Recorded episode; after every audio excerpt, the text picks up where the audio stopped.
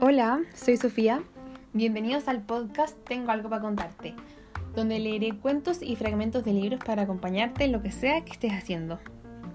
En esta oportunidad voy a leerte el cuento Mis vecinos golpean, del escritor argentino Abelardo Castillo.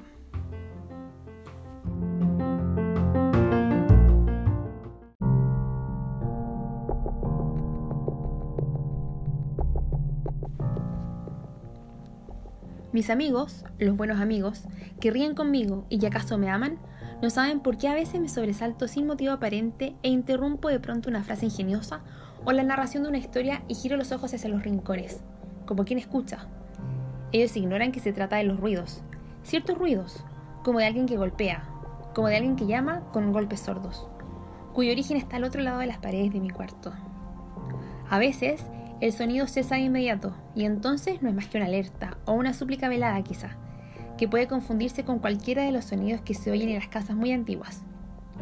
Yo suspiro aliviado y después de un momento reanudo la conversación. Puedo bromear o, o hablar con inteligencia, hasta con calma, esa especie de calma que son capaces de aparentar las personas excesivamente nerviosas, aunque sepan que ahí del otro lado están los que en cualquier momento pueden volver a llamar. Pero otras veces los golpes se repiten con insistencia y me veo obligado a levantar el tono de la voz o a reír con fuerza o a gritar como un loco. Mis amigos, que ignoran por completo lo que ocurre en la gran casa vecina, aseguran entonces que debo cuidar mis nervios y optan por no llevarme la contraria.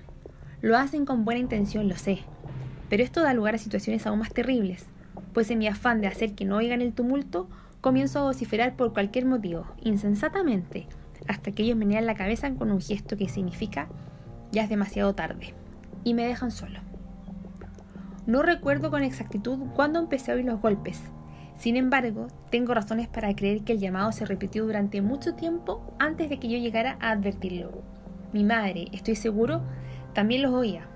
Más de una vez siendo niño, la he visto mirar furtivamente a su alrededor o con el oído atento pegado a la pared. Por aquel entonces yo no podía relacionar sus actitudes con ellos, pero de algún modo siempre intuí que el misterioso edificio, el blanco y enorme edificio rodeado de jardines hondos y circundado por un alto paredón, contra cuya medianera está levantada nuestra propia casa, ocultaba algún grave secreto. Recuerdo una medianoche, mi madre se despertó dando un grito. Tenía los ojos muy abiertos y se me antojaba imposible que nadie en el mundo pudiese abrir los ojos de tal manera. Torcía la boca con un gesto extraño, un gesto que en cierto modo se parecía a una sonrisa, pero era mucho más amplio que una sonrisa vulgar. Se extendía a ambos lados de la cara como las muecas de esas máscaras que yo había visto en un carnaval. Sonriendo y mirándome así, me dijo como quien cuenta un secreto. ¿Has oído? No, madre, respondí, y la contemplaba extasiado, pues nunca había visto un gesto tan extraordinario y divertido como este que ahora tenía su cara. Son ellos, murmuró, moviendo rápidamente los ojos hacia todas partes, como si temiera que alguien que no fuese yo pudiera escuchar nuestra conversación. Ellos creen que vaya. Nos reímos mucho aquella noche, y yo me dormí luego, apaciblemente entre sus brazos. A la mañana, mi madre no recordaba nada, o no quería hacer notar que recordaba, y a partir de entonces se volvió cada día más reconcentrada y empezó a adelgazar. Usaba, lo recuerdo, un largo camisón blanco que la hacía parecer mucho más alta de lo que en realidad era, y se deslizaba lentamente junto a las paredes.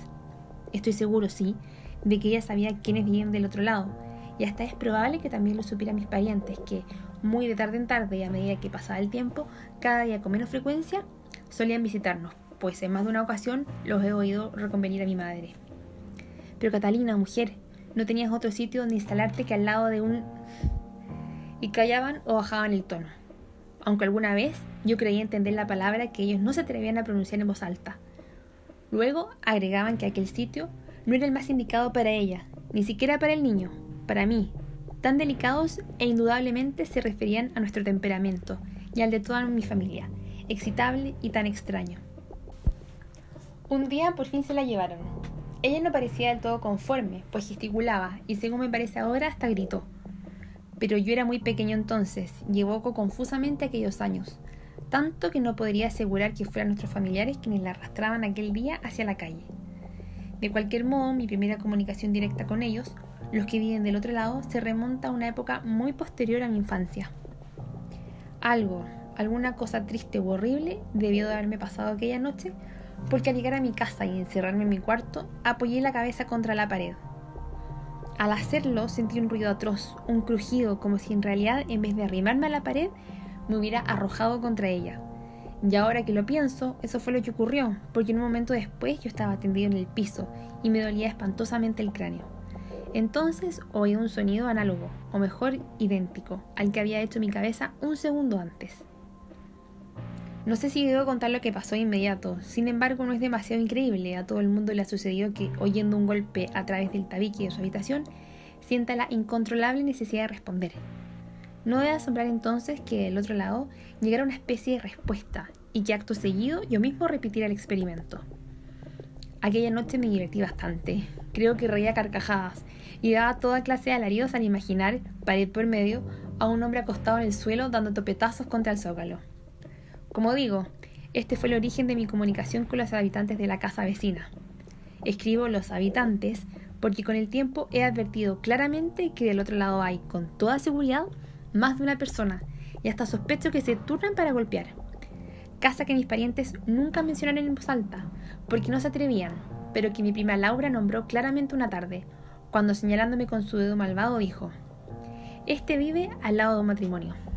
Solo que ella dijo otra cosa, una palabra que en mis oídos de niño sonaba como matrimonio, y que alcanzó a pronunciar un segundo antes de que alguien le tapara la boca con la mano.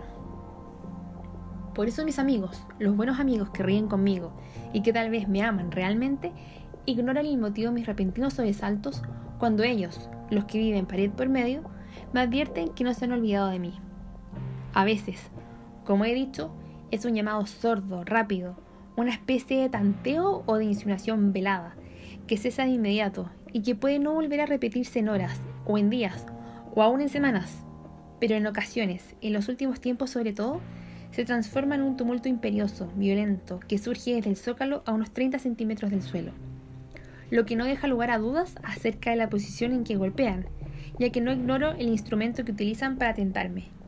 Y siento que debo contestar, que es inhumano no hacerlo, pues entre los que llaman puede haber algún ser querido, pero no he querido oírlos, y hablo en voz alta, y río todo pulmón, y vocifero de tal modo que mis buenos amigos menean la cabeza con un gesto triste y acaban por dejarme solo, sin comprender que no debieran dejarme solo aquí, en mi cuarto fronterizo al gran edificio blanco, la gran casona blanca de ellos, oculta entre jardines hondos y custodiada por una alta pared.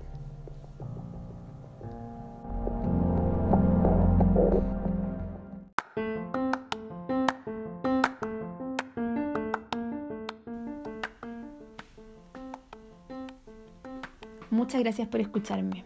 Puedes encontrarme en Instagram como tengo algo para contarte, donde te recomiendo libros, películas, series, documentales y mucho más. Nos vemos.